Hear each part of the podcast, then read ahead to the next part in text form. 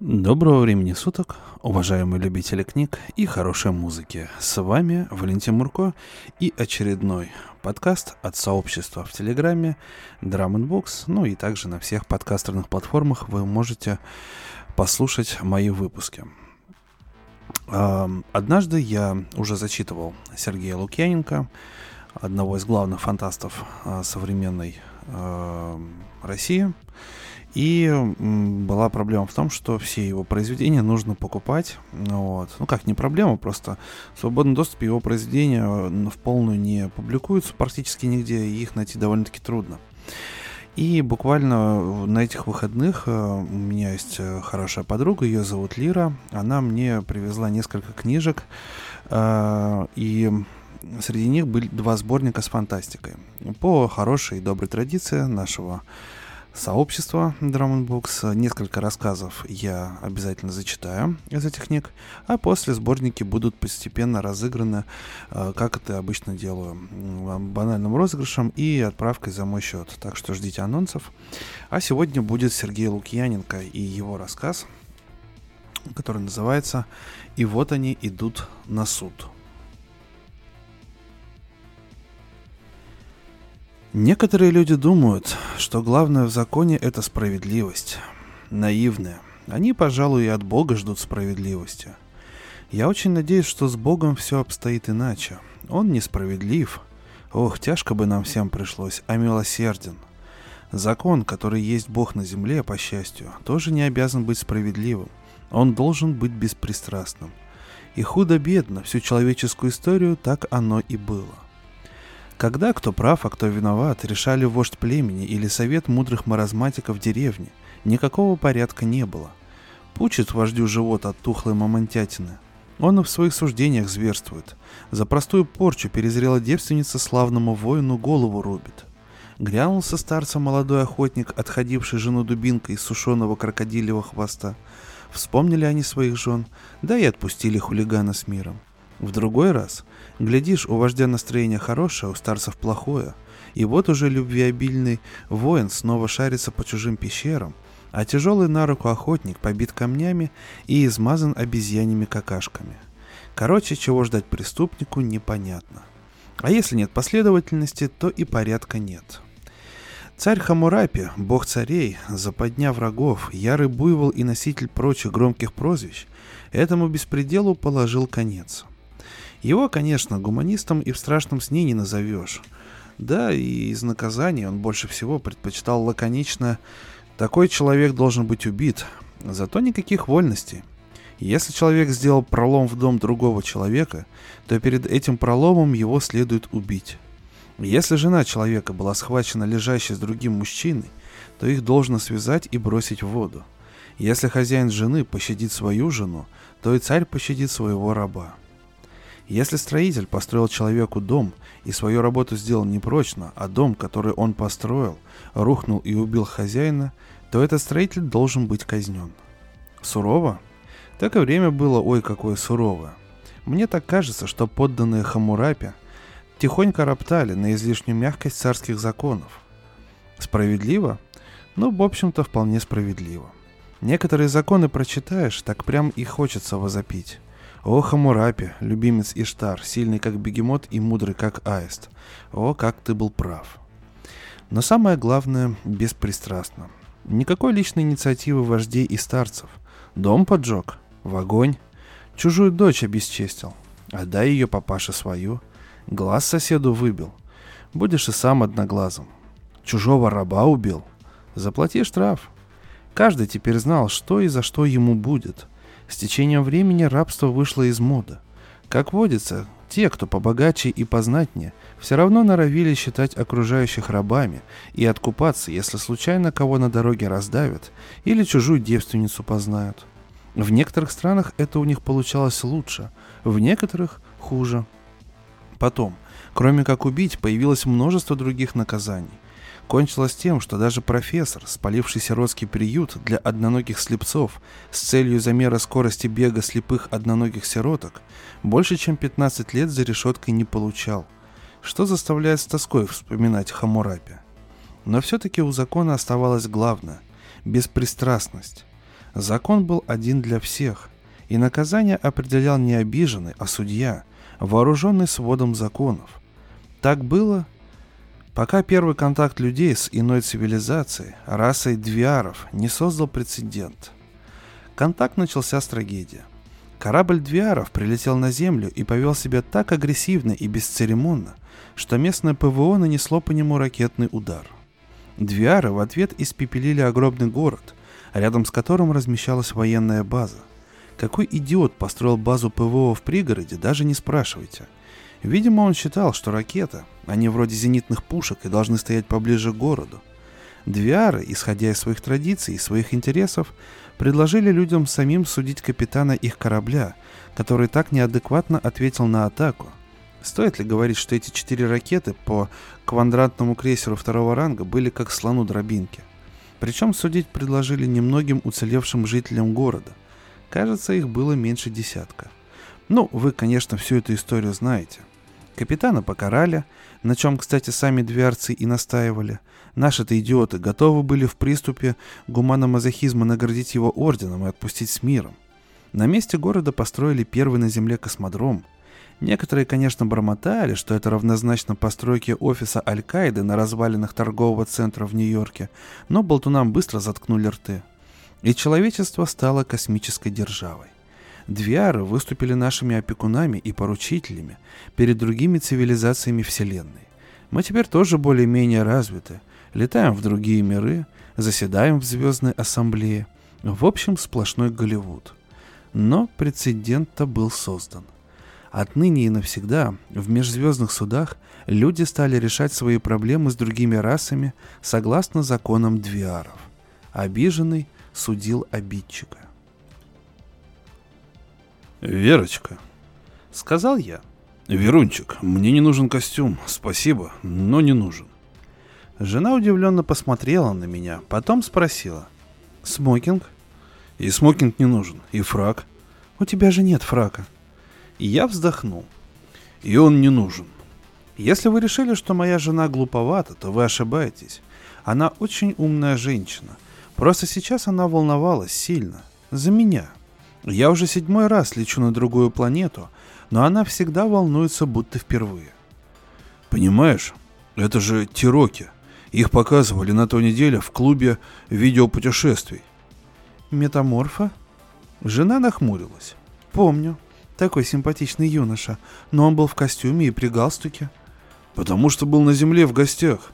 У себя дома они редко носят одежду пояс с карманами или перевязь.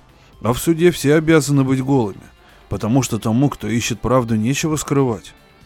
«И ты будешь голым?» Ужаснулась жена. «Ну, возможно, мне разрешат надеть шорты». Уклонился я от ответа. «Да какая разница? Они не люди». «Но так похоже». Тироки на кого угодно могут быть похожи. Единственное ограничение, чтобы это было белковое существо соизмеримой массой. У них даже пола нет. В размножении участвуют две особи, но это... Я помотал рукой в воздухе, пытаясь подобрать слова. Совершенно не сексуальный процесс. Обмен генным материалом, причем контролируемый. А что там случилось? Жена с сожалением извлекла из кофра костюм и повесила обратно в шкаф. Ну, какие-то проблемы с нашим туристом. Какие? Ну вот зачем ей это?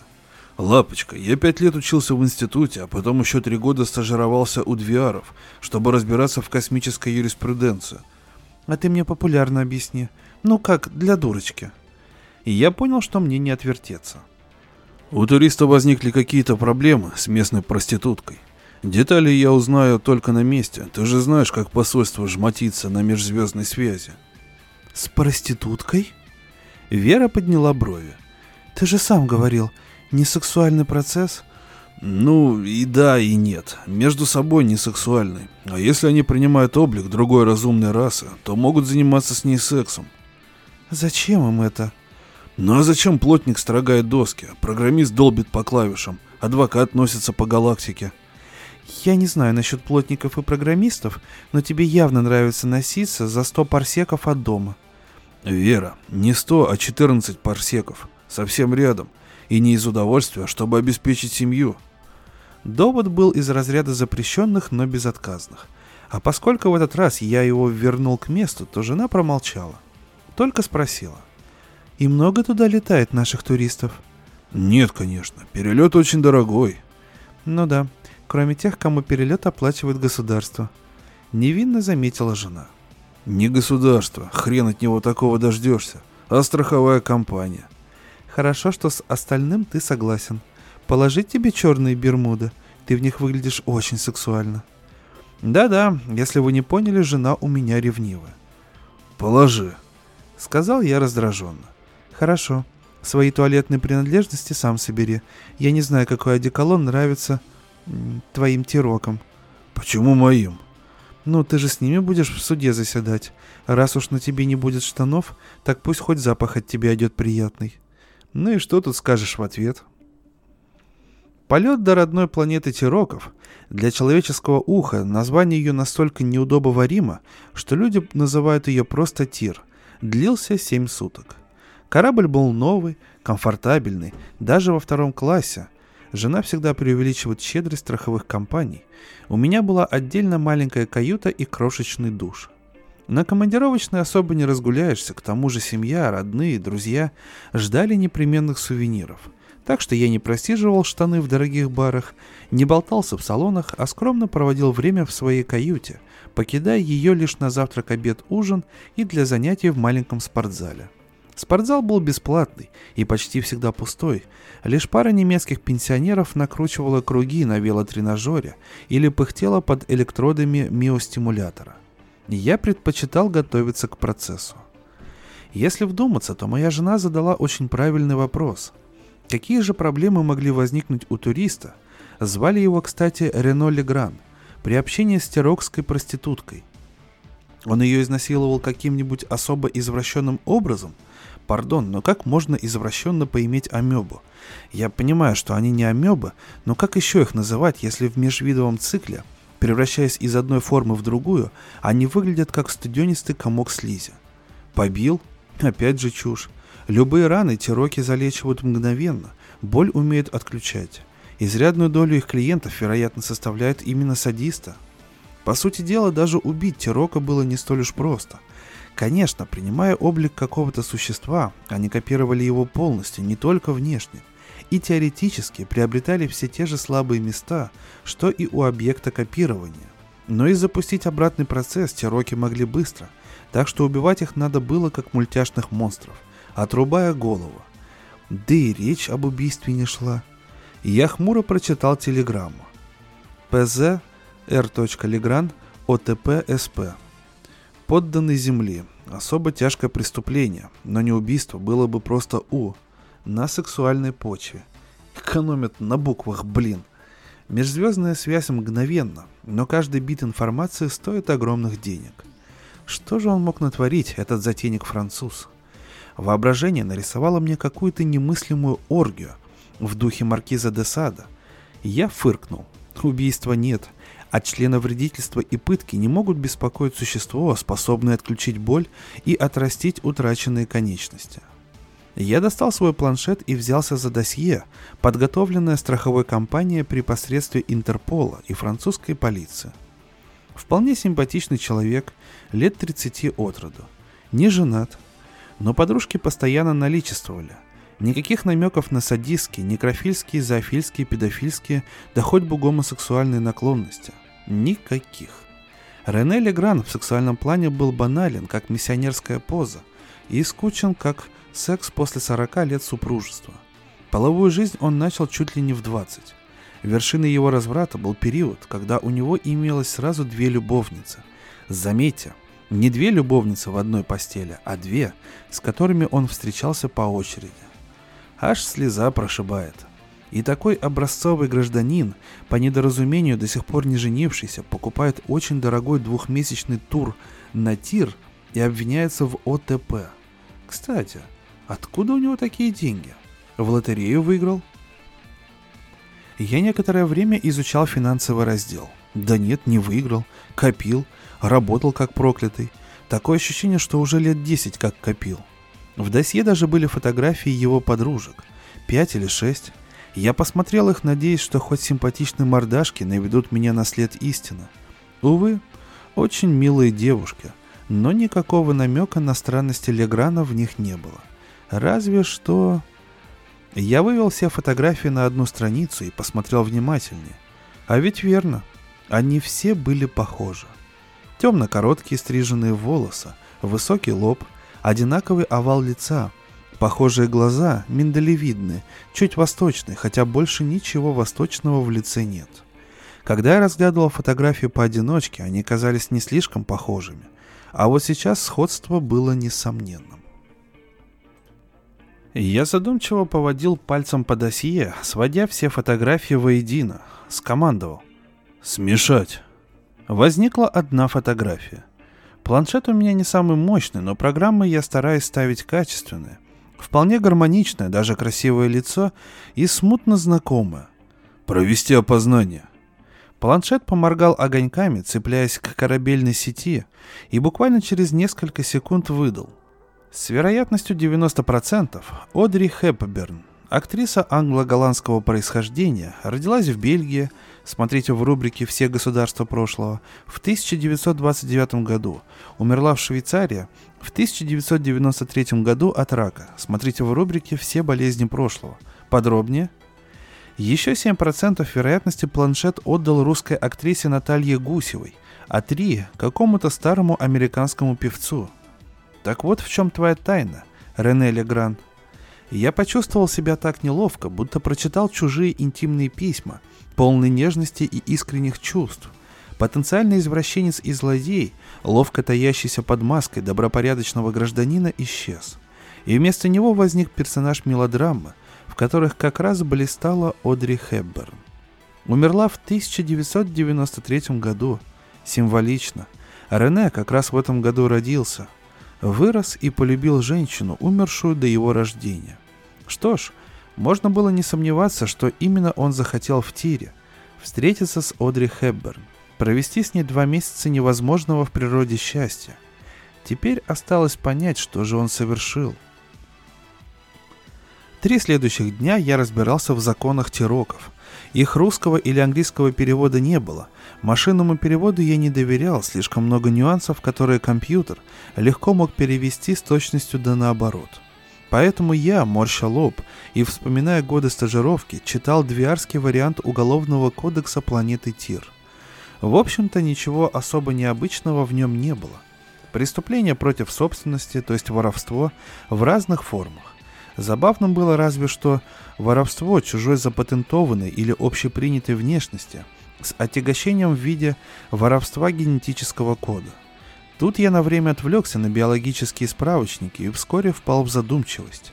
Тероки действительно меняли не только внешнее и внутреннее строение организма, они перестраивали даже свой генетический код.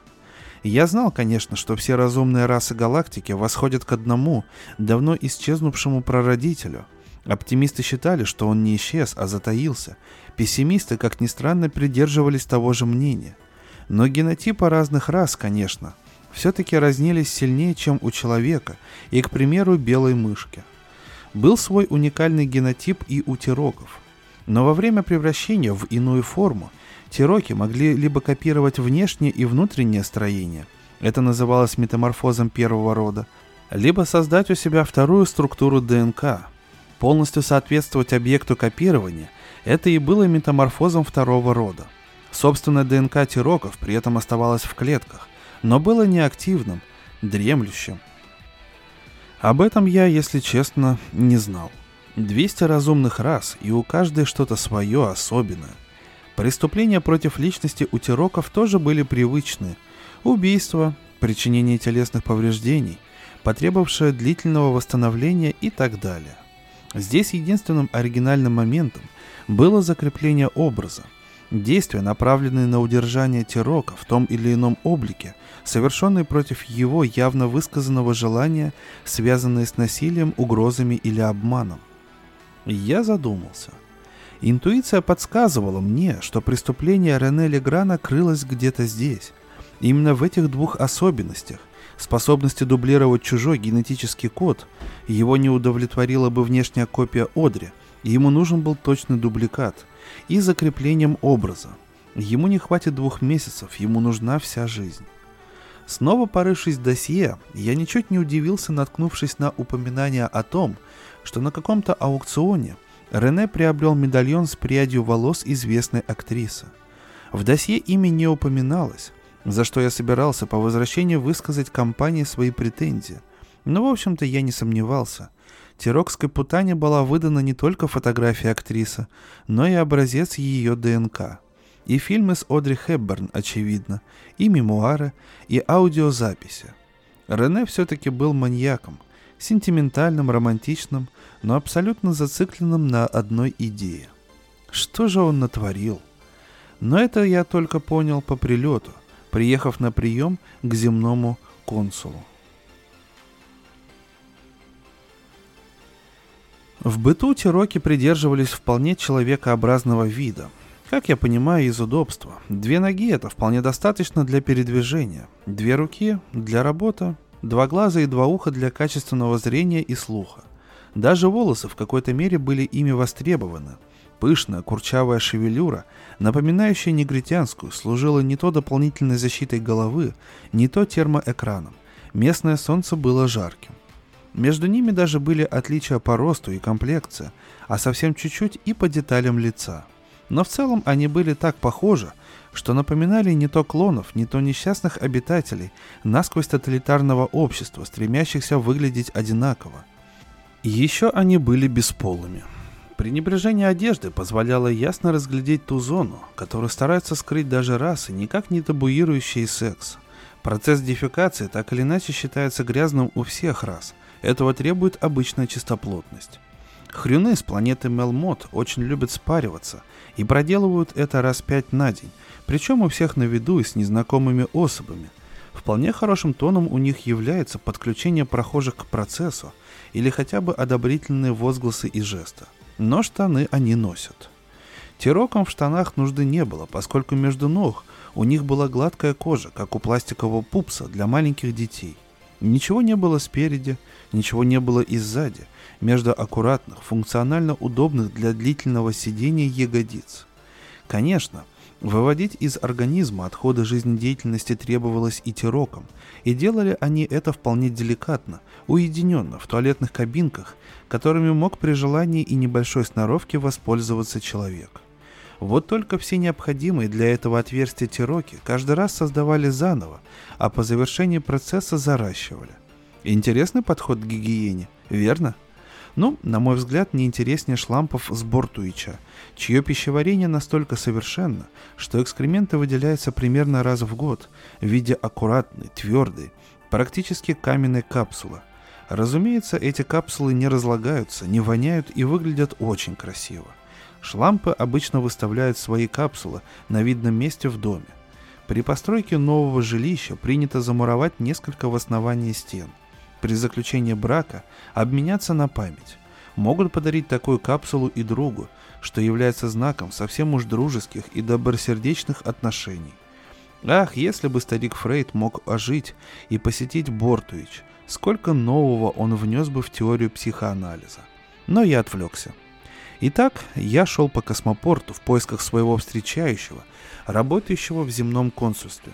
А вокруг меня мельтешили голые гуманоиды, похожие на ожившие пластиковые игрушки. Отсутствие явно видимых гениталий заставляло подсознательно относить их к женскому полу, но плоская грудь опровергала иллюзию. Пупсы, клоны, биороботы и никак иначе. Увидала бы их Вера – поняла бы всю нелепость своей ревности. Даже надувная женщина из секс-шопа куда привлекательнее. Наконец я увидел впереди девушку земной наружности с плакатом. Надпись на русском языке, мелочь, а приятно, гласила «Адвокат Василий». Это встречали меня. Среди толпы бесполых гуманоидов девушка выглядела особенно привлекательно. Черные волосы, зеленые глаза, стройная, длинноногая, лет 25, наверное. И одета вполне сексуально. Мини-юбка, белая блузка с расстегнутой верхней пуговкой. Симпатично, привлекательно. Означает это... Эх, наверняка любовница посла. Вряд ли жена или дочь, скорее практикантка. «Привет». Я помахал ей рукой. «Привет». Радостно отозвалась она. «Василий?» «Просто Вася». Улыбнулся я. «Тогда я просто Таня. Вы получили багаж?» Я стукнул мыском ноги свой верный чемодан. «Да, конечно. Надеюсь, местные его не сильно распотрошили». «Что вы, это совершенно не принято». Я пошел вслед за Таней к выходу. Эскалатор обычный, старомодный. Капсула монорельса, которая за три минуты вывезла нас от космопорта в безопасную зону, где располагался автовокзал и стоянка легковых машин.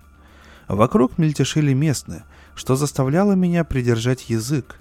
Эти метаморфы вроде как обладали очень хорошими лингвистическими способностями. Наконец мы оказались в машине, местной марки, но довольно удобной и для человека. Что-то не слишком роскошно.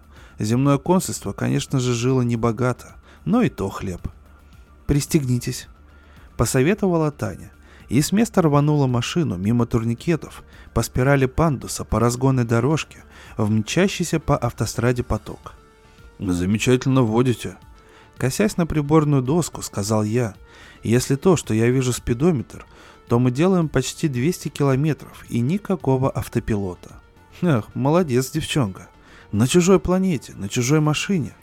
Я захватил черного хлеба. Похвастался я. Коньяк, а еще селедку и зеленые яблоки. Всегда полезно перед полетом на другую планету позвонить в МИД и узнать, неофициально, конечно, по каким продуктам больше всего тоскует земной консул. И необременительно, и человеку вдали от дома облегчение. Консул будет очень рад. Откликнулась Таня. Леграну, я привез его любимый сыр. Продолжил я и бутылочку французского вина. До завтра долежит? Поинтересовалась девушка. Конечно, что ему сделается? Только запашистее станет. Ну вот и хорошо. Рассудила Таня. Суд завтра в обед, а казнят обычно поутру на свежую голову. Рене сможет хорошо поужинать напоследок. Я даже закашлялся от неожиданности. Что-то, что вы, Таня, ну нельзя же так пессимистично. Я приложу все старания, чтобы Рене оправдали, ну, по крайней мере, не осудили на смерть. Это варварство. На многих планетах вообще нет смертной казни. А у нас есть. И я считаю, что гуманизм тут не оправдан. Его поступок отвратителен. Такие негодяи не вправе жить. Секунду я размышлял о причудах гендерной солидарности, которая перевешивает даже видовую. Потом в сознание всплыла показавшаяся чем-то неправильная фраза а у нас есть. Таня, так вы что, местная? Конечно. Вы тирианка? Таня засмеялась. ну, конечно, консул — единственный человек в земном представительстве. Сказать, что я был унижен, ничего не сказать. Ладно, бог с ними, с не слишком вежливыми фразами о местных. Ничего совсем уж оскорбительного я не сказал, к счастью. Меня ужаснуло то, что я не узнал в ней чужую. Она выглядела как женщина, пахла как женщина, была привлекательна, эмоциональна. В ней был шарм, если хотите. Эм, скажите, Таня, если это не противоречит местным обычаям, если да, то прошу извинить и считать вопрос непроизнесенным. У вас э, метаморфоз первого или второго рода? Хм, чуть-чуть неприлично. Таня усмехнулась. Но лишь чуть-чуть. У меня первого рода, я не меняла структуру ДНК. А жертва Леграна? Второго? Да, конечно. Наверное, имело смысл сразу расспросить ее о деталях, но меня сейчас заботило другое. Скажите, Таня, какова ваша должность? Кооптированный советник. Как я понимаю, вы обязаны отстаивать позицию консульства. Конечно, даже если она противоречит интересам Тира. Так почему же вы... Вася, проникновенно сказала Таня. Как официальное лицо, я требую немедленно освободить Рене Леграна, и я приложу к тому все свои силы и умения. Советом, делом, да чем угодно я буду биться за его интересы, не сомневайтесь. Но вот как частное лицо, просто в разговоре с вами, я скажу свое личное мнение. Рене скотина — это раз, его надо казнить — это два, и его казнят — это три. Ну, это мы еще посмотрим. Пробормотал я. Ох, как плохо.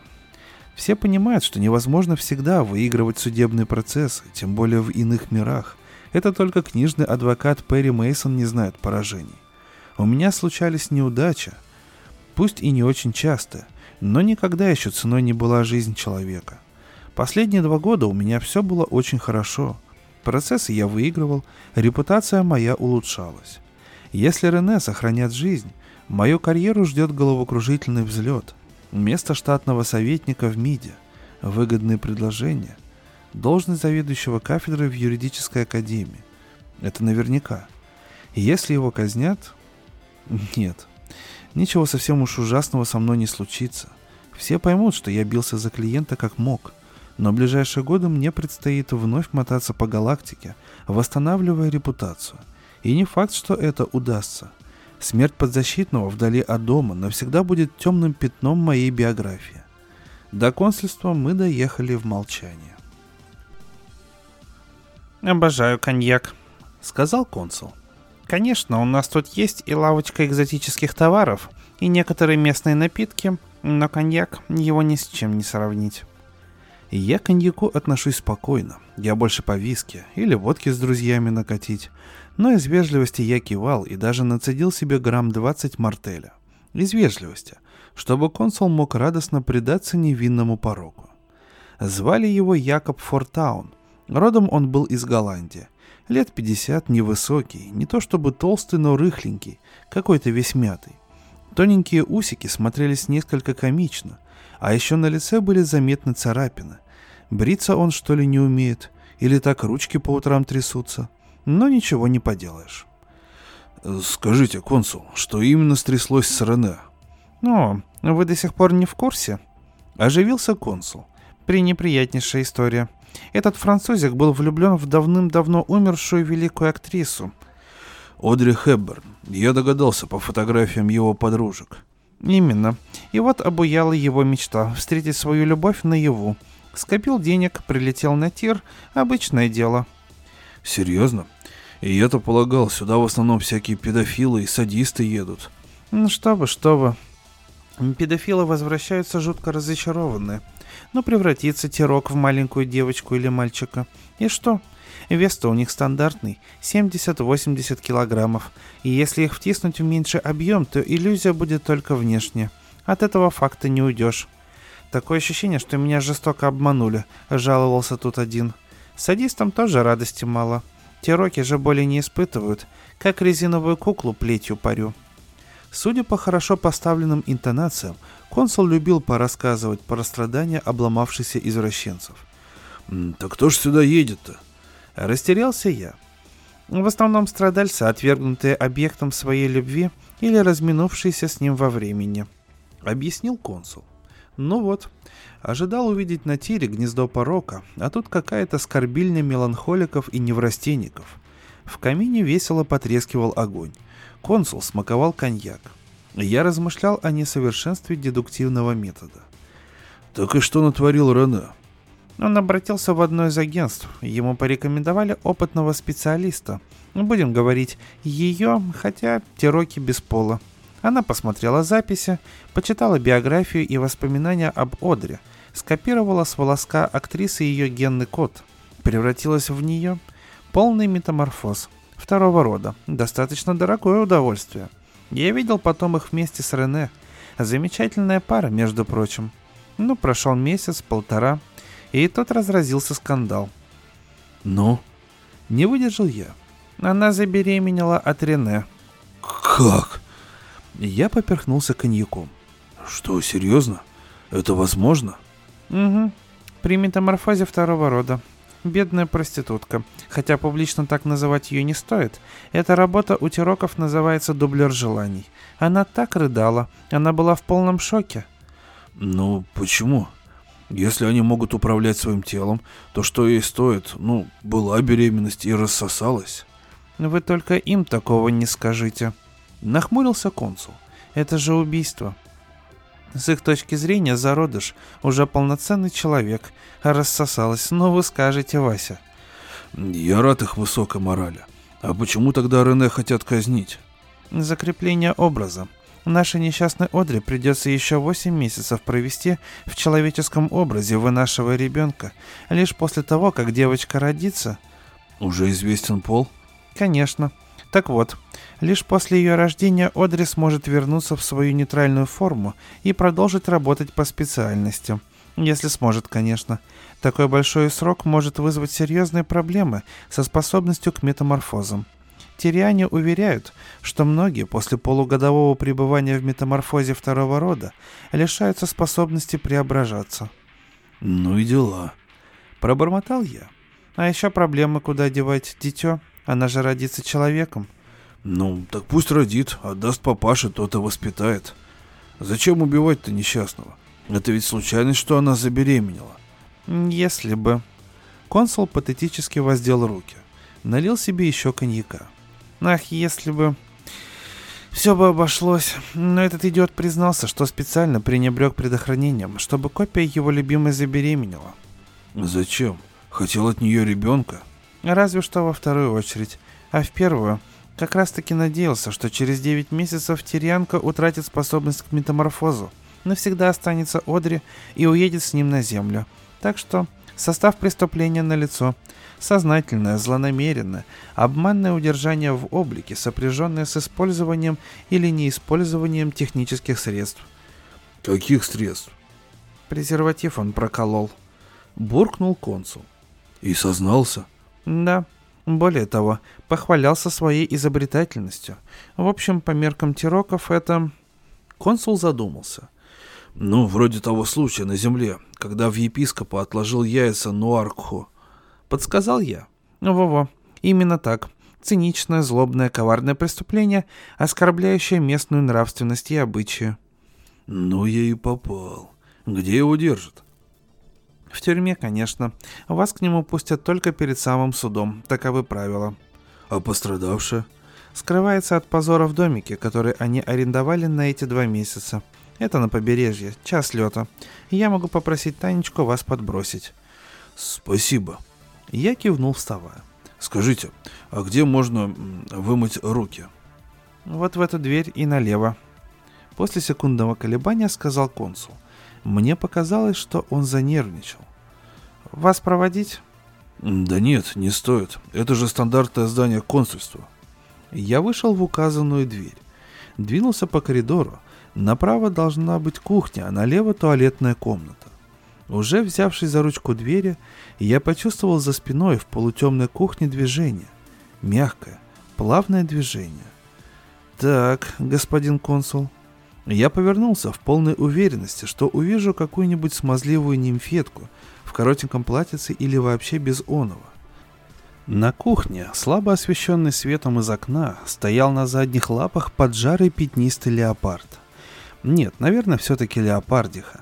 На кончике длинного хвоста был повязан кокетливый бантик. Леопард застыл, склонившись над стоящей на плите кастрюлей. В одной лапе он держал крышку, во второй — большой кусок вареного мяса с налипшей на него морковкой и лапшой. «Добрый вечер», — сказал я. Мясо шлепнулось обратно в кастрюлю. «Добрый», — промурлыкала леопардиха. «Я вас не напугала?» «Да нет, что вы», — ответил я. Чего-то подобного. Вы кушайте, я только руки помыть.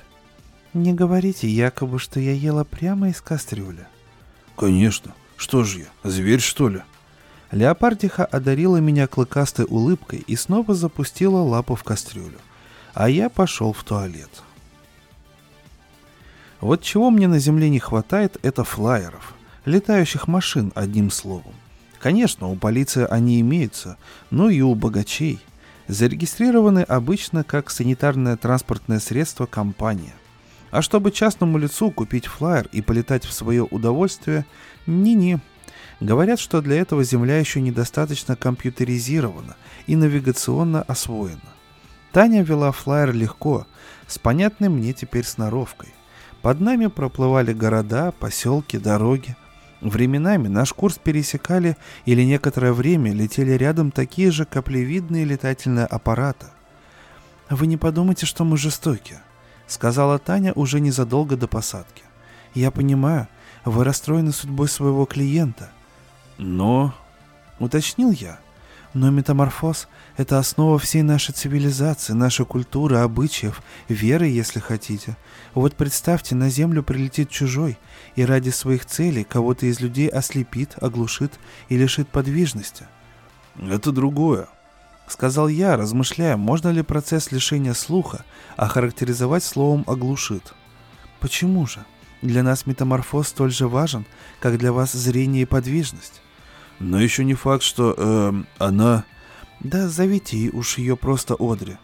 Не факт, что Одри навсегда лишилась метаморфоза. Может быть, попросить отсрочки приговора.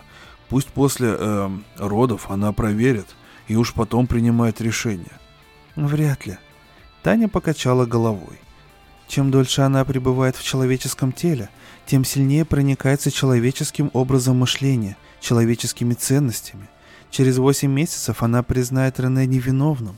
У нас есть какой-то специальный термин для таких случаев, когда жертва проникается интересами преступника, удерживающего ее в образе. У нас тоже, как ни странно.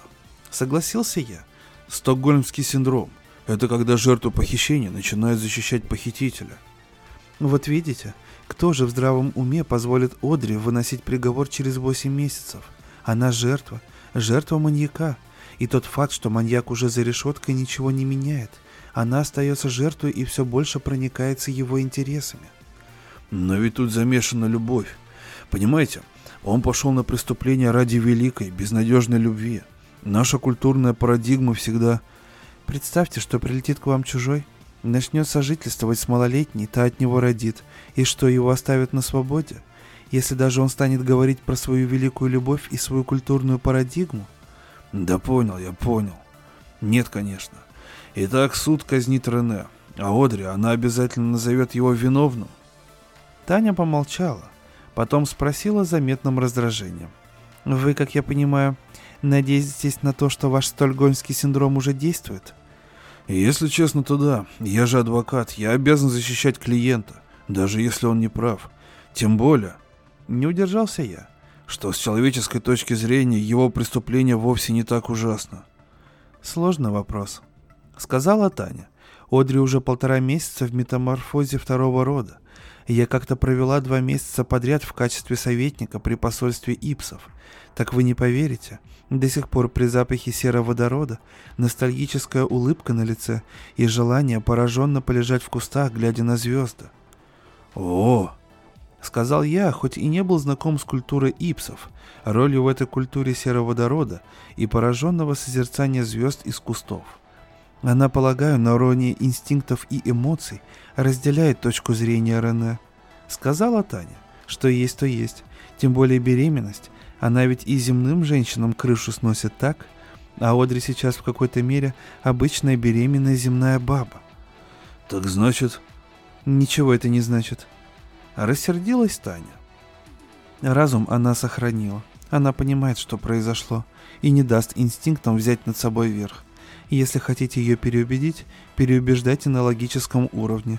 Это должен быть поединок разумов. Она замолчала, потому что надо было вести флайер на посадку. Но едва мы коснулись земли, не удержалась от ехидной реплики. Но учтите, что средний тирианец значительно умнее среднего человека. Это общеизвестно. «Я не средний», — гордо сказал я, но на душе у меня стало совсем кисло. Адвокат сражается не на поле логики, если честно. Оружие адвоката — эмоции, сомнения, толкование поступков с разных точек зрения, даже самых невероятных. Выбравшись из флайера, я огляделся. Мы опустились на пустынном, скалистом морском берегу, Недалеко от берега стоял небольшой уютный коттедж. Рядом с ним садик вполне земного вида. Море слегка штормило, на горизонте солнце сползало за горизонт. Мы летели на восток и догнали закат. «Я постараюсь не задерживаться», — печально сказал я. «Надеюсь, надеюсь, она хотя бы захочет со мной говорить». Пройдя через садик, я постучался в дверь коттеджа. Тишина — может, Одри и нет дома?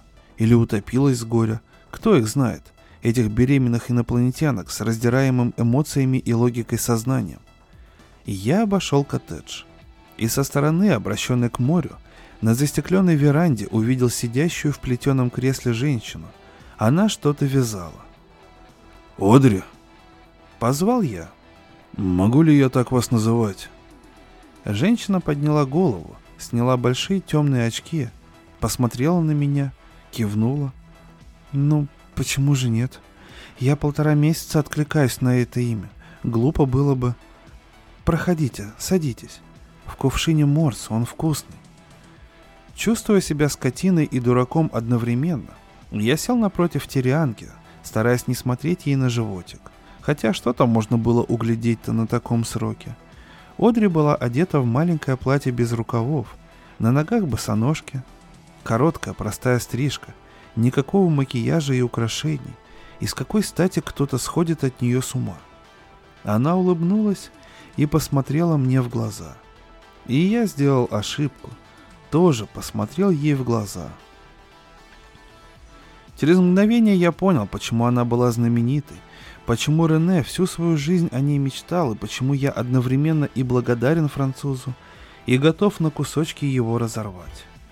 У нее были особенные глаза, особенный взгляд, к ней тянуло не сексуально. Если честно, то Таня была куда сексуальнее, да и моя Верочка, если захочет, умеет так себя подать. Ее хотелось любить, обнимать, шептать на ушко какие-нибудь возвышенные глупости, защищать от дождя, ветра других мужчин, свернуться калачиком на коврике у дверей.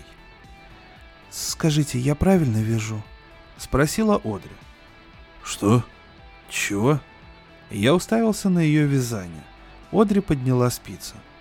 «Пинетки. Для маленькой. Как вы думаете, хорошо получаются?» «Пальцы обычно не вывязывают», — придушенно сказал я. «Но хорошо, очень хорошо». Она невозмутимо продолжала вязать. Потом спросила. «Вы ведь Вася? Адвокат земли. Будете защищать Рене?» «Да, я вот пришел к вам». Я глупо развел руками. «Я желаю вам удачи. Так хочется, чтобы вы что-нибудь придумали». «Чего?» Ох, не удастся мне произвести на нее впечатление человека, хоть сколько-нибудь близкого тироком по интеллекту. Так вы не хотите, чтобы его казнили? Нет, конечно. Она задумчиво вывязывала на крошечной пинетке крошечный пупырышек для мизинца. Он же отец Натали. Мы решили назвать ее Натали. Красиво, да? Ну, тогда все замечательно. Я воспрял духом. Почему? За его преступление одно наказание — смертная казнь. Одри, но мы ведь действуем в правовом поле двиаров. Вы, как пострадавшая сторона, должны вынести вердикт виновен или невиновен. И если скажете невиновен, то на законы нам плевать нам на них. Одри вздохнула и печально посмотрела на меня, так, что сердце сжалось, замерло, а потом заколотилось как бешено. «Вася, ну как же я могу так сказать? Он виновен, я это знаю, я не буду врать. Я только не хочу, чтобы его... его...» По щекам Одри покатились слезы. Она уронила вязание и зарыдала. «Не плачьте, пожалуйста, не плачьте!» И я вытащил из кармана носовой платок.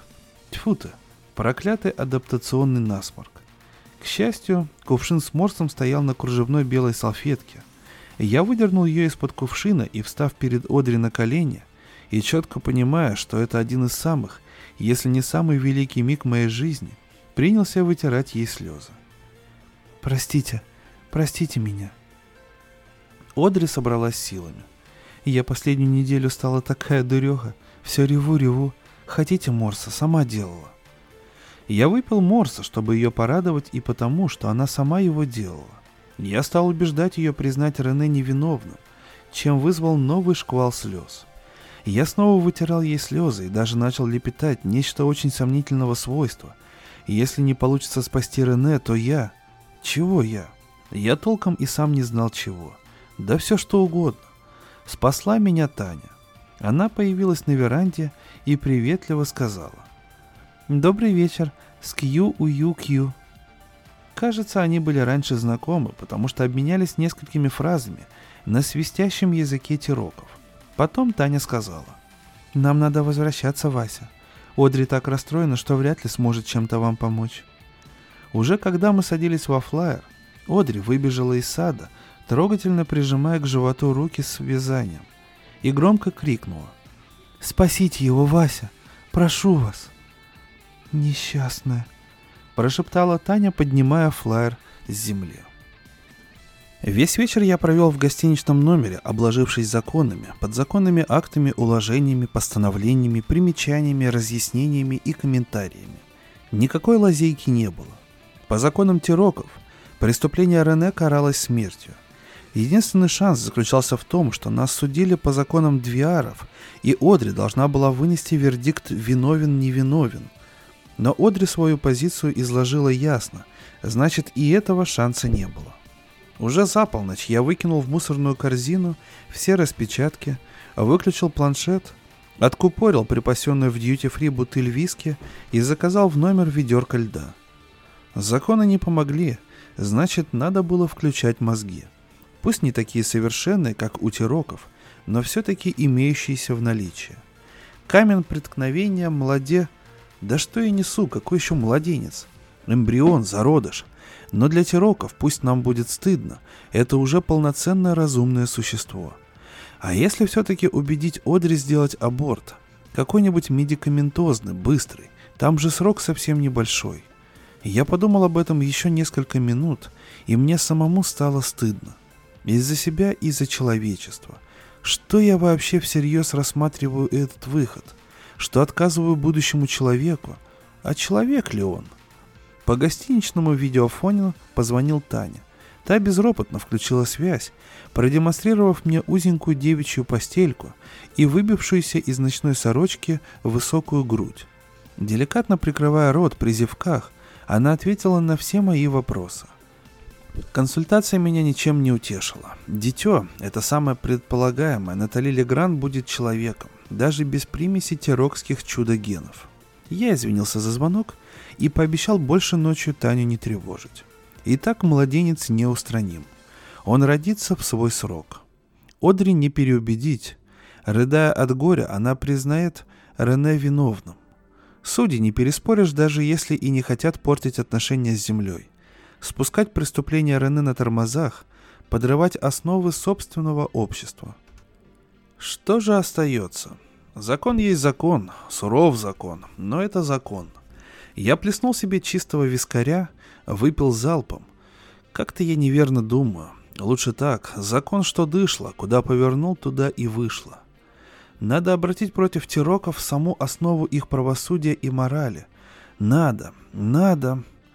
И тут меня осенило. Идея была настолько неожиданной и при этом такой простой, что я подпрыгнул на месте и завопил от восторга – Кажется, мы их переубедим. Более того, мы их так переубедим, что и волки будут сыты, и овцы целы. «Только для тебя, Одри!» Прошептал я, глядя в окно, предположительно в сторону побережья. «Только для тебя, родная, и я спасу этого сукиного сына».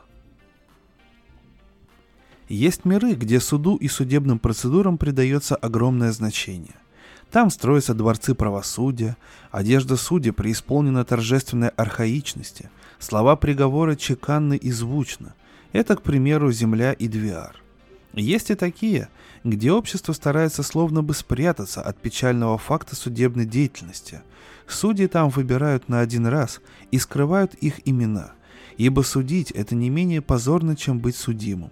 Здания, где идут заседания суда, строят на пустырях, а потом сжигают. Это, к примеру, Хант и Ритеро. А Тироки к правосудию относились спокойно и нейтрально, по-деловому. Нужен суд, значит он есть, аккурат между типографией и офисом транспортной конторы. Нужны судьи. Будет такая профессия. Попрестижнее сантехника, но не такая уважаемая, как врач. Поговорить с Рене мне позволили перед самым судебным заседанием, и даже приватности в этом не было никакой. Тироки считают, что скрытничать могут только виновные. Благоухая одеколоном, Ноктарюа, одетый только в сандалии на босу ногу, я вошел в здание суда.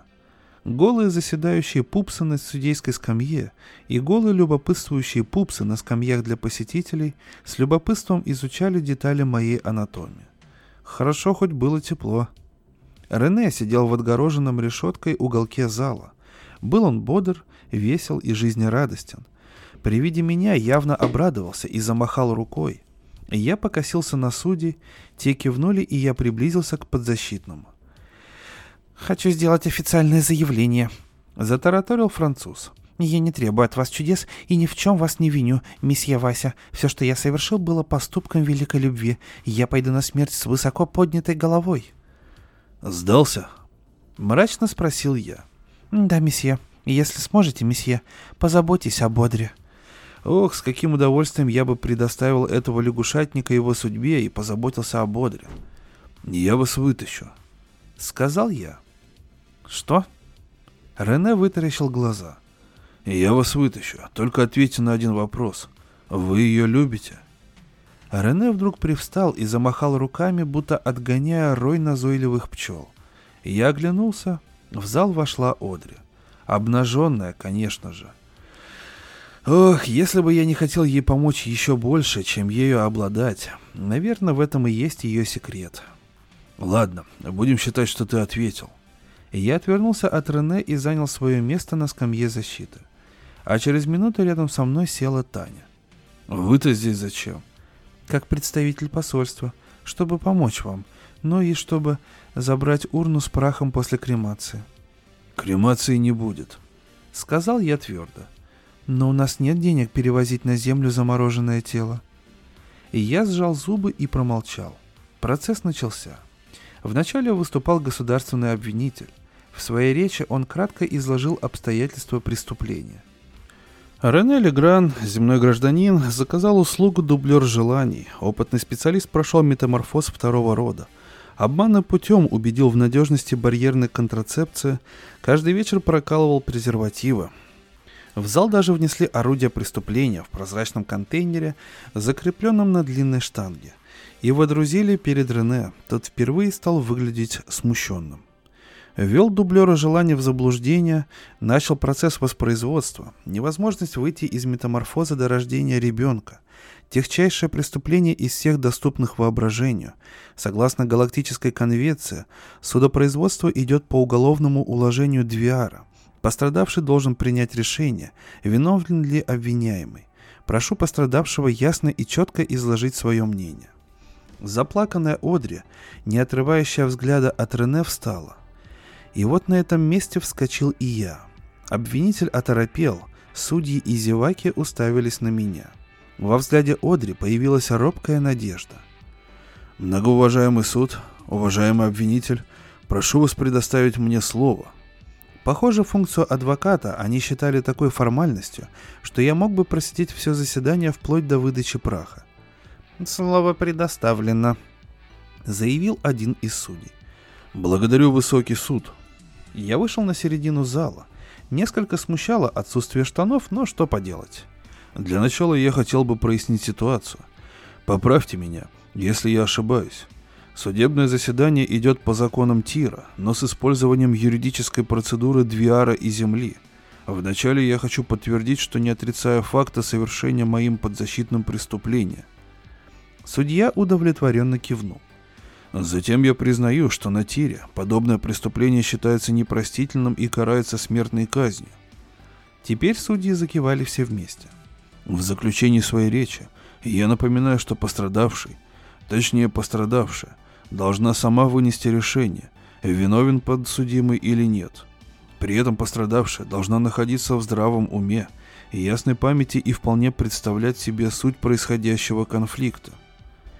Удивительно, но даже безбровая физиономия Тирока ухитрилась нахмуриться. Если адвокат хочет представить дело так, что пострадавший не может адекватно воспринимать ситуацию... Конечно. Воскликнул я. Была проведена судебно-медицинская экспертиза. Несмотря на стресс, ее разум в полном порядке. Кто-то услужливо протянул мне листок, заранее переведенный на английский. Я пробежал текст глазами. Так-так-так. Скью Ую Кью, дублер желаний, он же Одри Хепберн. А при чем тут душевное состояние уважаемой Одри? Высказывайтесь яснее. Судья насторожился. Или вы хотите представить дело так, что пострадавшая Рене? Что вы? Возмутился я.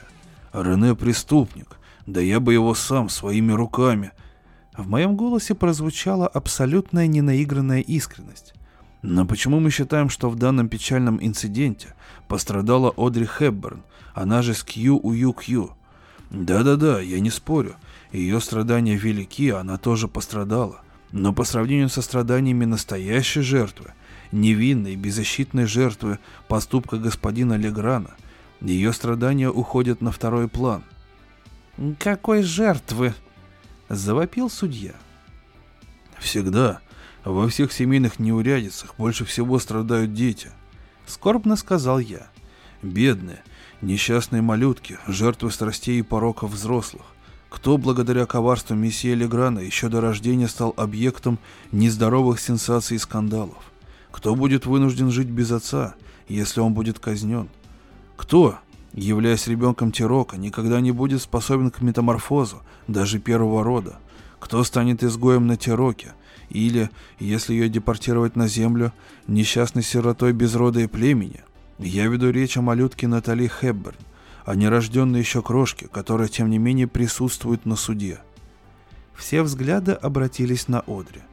Да, пока она не в силах понять и оценить происходящее, но она главная пострадавшая в этом деле. Одри, скажите, скажите абсолютно честно, кто в данной ситуации страдает больше, вы или ваша дочь? Натали. Выпалила Одри без колебаний. Вот. Я взмахнул рукой. Вот он голос правда. Голос матери, которая понимает, что ее горе уходит на второй план по сравнению со страданиями малютки. Уважаемый высокий суд, уважаемые и высокоморальные граждане, я уверен, что вы примете правильное решение относительно моего подзащитного. Он должен по мере сил искупить свою вину, будучи примерным мужем и отцом. А как только умственное и нравственное развитие Натали Хебберн позволит ей осознать ситуацию и вынести свой вердикт, Рене Легран обязан предстать перед судом Тироков, самым справедливым судом во Вселенной, и понести суровое наказание. Я кончил, господа. С этими словами я вернулся на скамью защиты. Таня смотрела на меня, приоткрыв рот. Потом прошептала. «Вася, вы что, всерьез полагаете, дочь признает отца виновным в том, что она вообще родилась?» «А это уже частности. Главное, чтобы восторжествовала справедливость». Провожали меня все, кто был человеком или хотя бы на человека походил. Рене Легран, Одри Хепберн, консул Якоб Фортаун, Таня, ну и в каком-то смысле Натали Хепберн или Натали Легран. А, пусть сами разберутся. До окончательного решения по делу Рене Леграна и ему, и его жертвам было запрещено покидать планету. Но их это не особо смущало. Самое худшее, что их ожидало, жить на Тире до тех пор, пока маленькая Натали не сможет пролепетать, что папа ни в чем не виноват.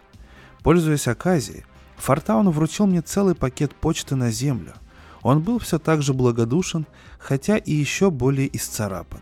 Но я великодушно решил считать это бритьем с похмелья. Рене долго тряс мне руку и бормотал «Вася, ты теперь мне лучший друг, ты теперь мне брат!» Я морщился, но отвечал что-то подобающее. Одри нежно поцеловала меня в щеку, и я был по-настоящему тронут. А Таня смотрела как-то очень странно. Не выдержав, я спросил, в чем дело. «Ты сам-то понимаешь, что натворил?» «Я спас клиента. Да, можно сказать, что я спас целую семью. Все счастливы, все довольны».